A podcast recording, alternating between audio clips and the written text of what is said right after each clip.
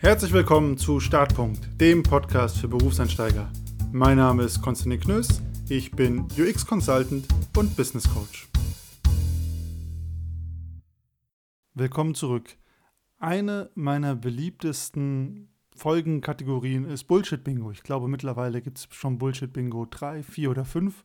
Ich weiß es gerade selber nicht so ganz genau. Auf jeden Fall eine Kategorie, die sich großer Beliebtheit erfreut. Ich kriege viele Zuschriften mit Bullshit-Bingo-Sätzen. Ich erkenne die Sätze auch in meinem Alltag immer wieder. Ich ertappe auch mich immer wieder dabei, wie ich die Sätze manchmal selber sage. Und ja, der Name Bullshit-Bingo sagt es ja schon. Es sind Sätze, die sind irgendwie Quatsch, die kriegt man um die Ohren geworfen, die bringen niemanden so richtig weiter und die stehen vielleicht auch eher für die negativen Seiten der Businesswelt. Und ich habe mich aber umgekehrt gefragt, und das ist auch das Thema der heutigen Folge, was sind eigentlich Sätze, die man viel mehr im Business hören sollte? Und was sind eigentlich auch Sätze, die man selber im eigenen Repertoire haben sollte, die man sich angewöhnen sollte, weil sie dafür sorgen, dass man persönlich mehr wächst, also mehr persönliches Wachstum hat und einfach auch einen besseren und respektvolleren Umgang mit den Kollegen, Kunden und der Arbeit an sich. Und diese Anti-Bullshit-Sätze, die möchte ich euch heute vorstellen und sagen, warum die so wichtig sind für jeden von uns. Alle diese Anti-Bullshit-Sätze haben eins gemeinsam. Sie stehen meiner Meinung nach für Ehrlichkeit und Integrität. Und das sind beides zwei Eigenschaften oder, wenn man so will, auch Soft Skills, die werden selten abgefragt von Personalrecruitern. Also ich kann mich nicht erinnern, dass jemals jemand fragt, wirkt die Person ehrlich oder integer auf uns. Ich finde aber, das sind zwei sehr essentielle und wichtige Eigenschaften, auf die ich persönlich sehr viel Wert lege und, und wo ich auch felsenfest davon überzeugt bin, dass, wenn man das für sich selber lebt, man persönlich sehr viel weiter kommen wird im Leben und die Mitmenschen auch merken werden, dass man sich so verhält und dementsprechend einem ganz anders begegnen. Was sind aber nun die Anti-Bullshit-Sätze, die ich uns heute mitgebracht habe? Der erste Satz ist gar kein Satz, sondern nur ein Wort, und zwar Nein. Nein, ich kann das leider nicht machen. Nein, ich halte das für keine gute Idee. Nein, ich habe keine Zeit mehr, das auch noch zu machen diese Woche. Nein, das hat keine hohe Priorität bei mir. Nein, das sehe ich anders. Die Liste lässt sich endlos fortsetzen. Es gibt viele wichtige Sätze, die mit Nein beginnen. Und Nein ist eines der wichtigsten Wörter im Business, meiner Meinung nach, weil wir viel zu oft Ja sagen. Wir sagen Ja zu Jobs, die wir nicht mögen. Wir sagen Ja zu Aufgaben, die wir gar nicht erfüllen können.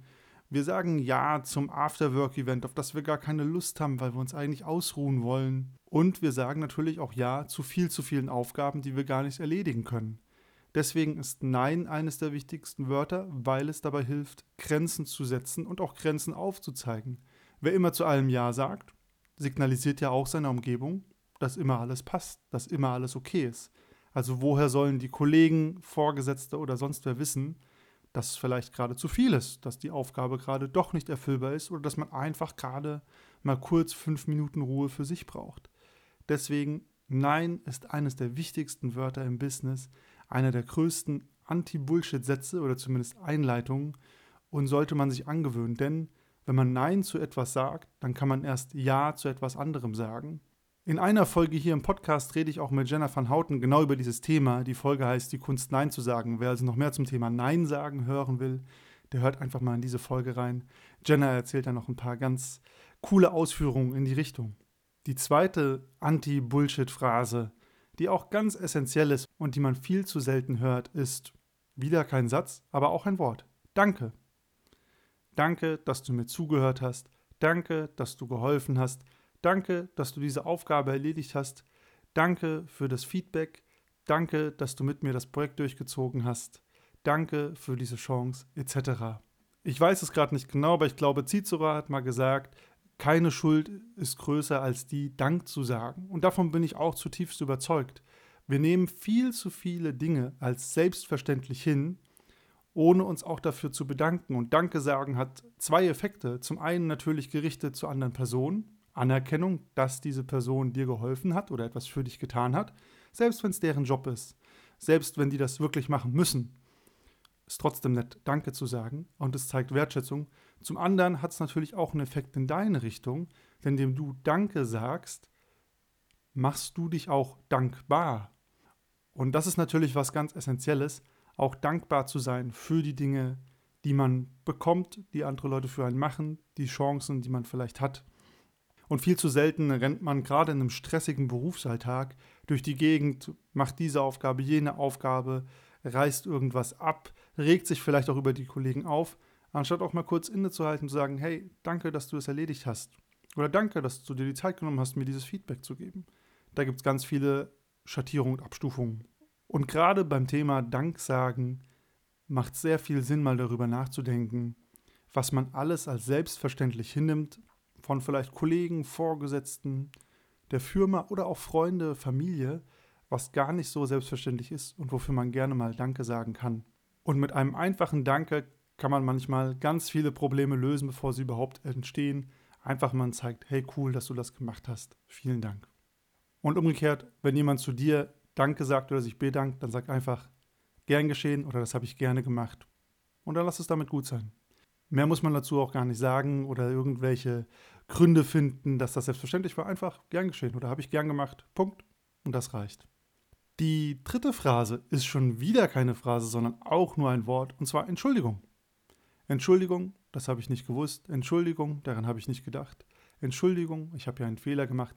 Entschuldigung, dass ich dich unterbrochen habe. Entschuldigung, dass ich dich vielleicht verletzt habe mit dem, was ich gesagt habe. Wo Menschen beisammen sind, passieren Fehler. Ich habe mehrere Folgen auch in diesem Podcast aufgenommen zum Thema Fehlerkultur oder auch individuellem Lernen aus Fehlern oder auch Scheitern. Zum Fehlermachen gehört auch dazu, sich zu entschuldigen. Und zwar gegenüber den Personen, die vielleicht negative Konsequenzen tragen müssen aus den Fehlern, die man gemacht hat. Und das ist auch kein großer Akt eigentlich, aber man hört das viel zu selten, dass Leute sich einfach entschuldigen, auch aus so einer falschen Angst heraus, Schwäche zu zeigen oder damit auch zuzugeben, dass ein Fehler passiert ist. Oder es auch wieder als selbstverständlich hinnehmen, dass die Kollegen dann vielleicht für einen einspringen.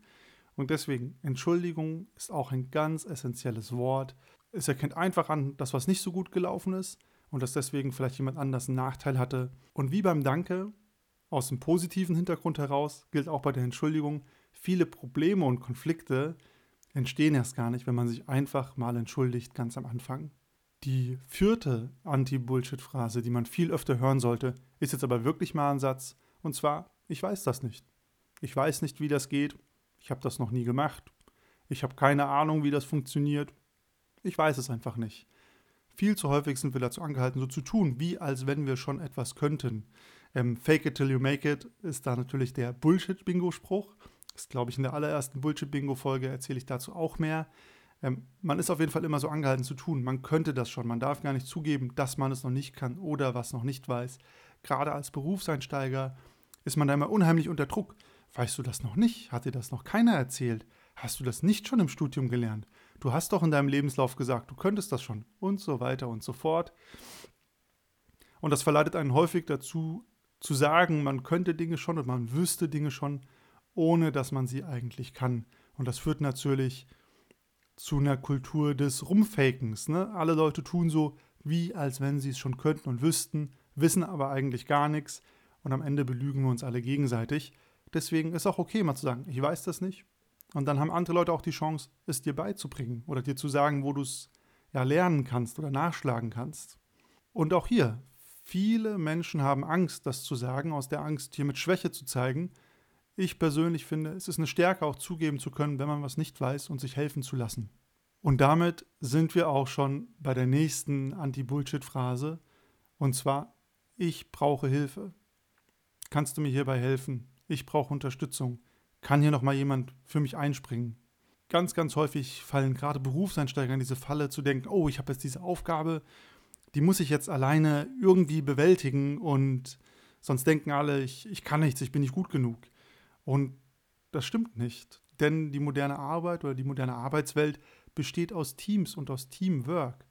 Und beim Teamwork gehört es auch dazu, das Team zu fragen, ob es einem helfen kann. Also klar, manchmal fällt den anderen von selbst auf, dass man Support braucht, dann bieten die das sich auch an. Aber es gehört auch dazu, Hilfe zu erbitten. Und manchmal besteht ja Hilfe auch nur daraus, dass man sagt, hey, kannst du mir noch mal deine Meinung hierzu geben? Oder hast du noch mal ein Feedback für mich hierzu? Aber es ist was ganz Essentielles, Hilfe zu erfragen, wenn man sie braucht und nicht sich einzugraben, zu versuchen, es alleine zu lösen und dann so sehenden Auges in eine Katastrophe zu rennen, weil man es natürlich vielleicht einfach nicht gelöst bekommt alleine. Und wie auch beim Danke und beim Entschuldigung, wahrscheinlich wäre das Problem ganz schnell gelöst gewesen, wenn man am Anfang des Prozesses jemanden gefragt hätte, kannst du mir kurz helfen? Und eine Sache wirst du feststellen, wenn man um Hilfe fragt, wird einem auch geholfen. Zumindest in Organisationen, die eine gesunde Firmenkultur haben. Und es ist ja auch für dich ein guter Indikator. Wenn du um Hilfe fragst und alle sagen, hey, ich helfe dir nicht, verpiss dich oder komm alleine klar, um es mal ganz drastisch auszudrücken, dann weißt du, das ist der falsche Ort für dich. Hier wird nicht miteinander gearbeitet, sondern gegeneinander. Das ist vielleicht Einzelkämpfertum.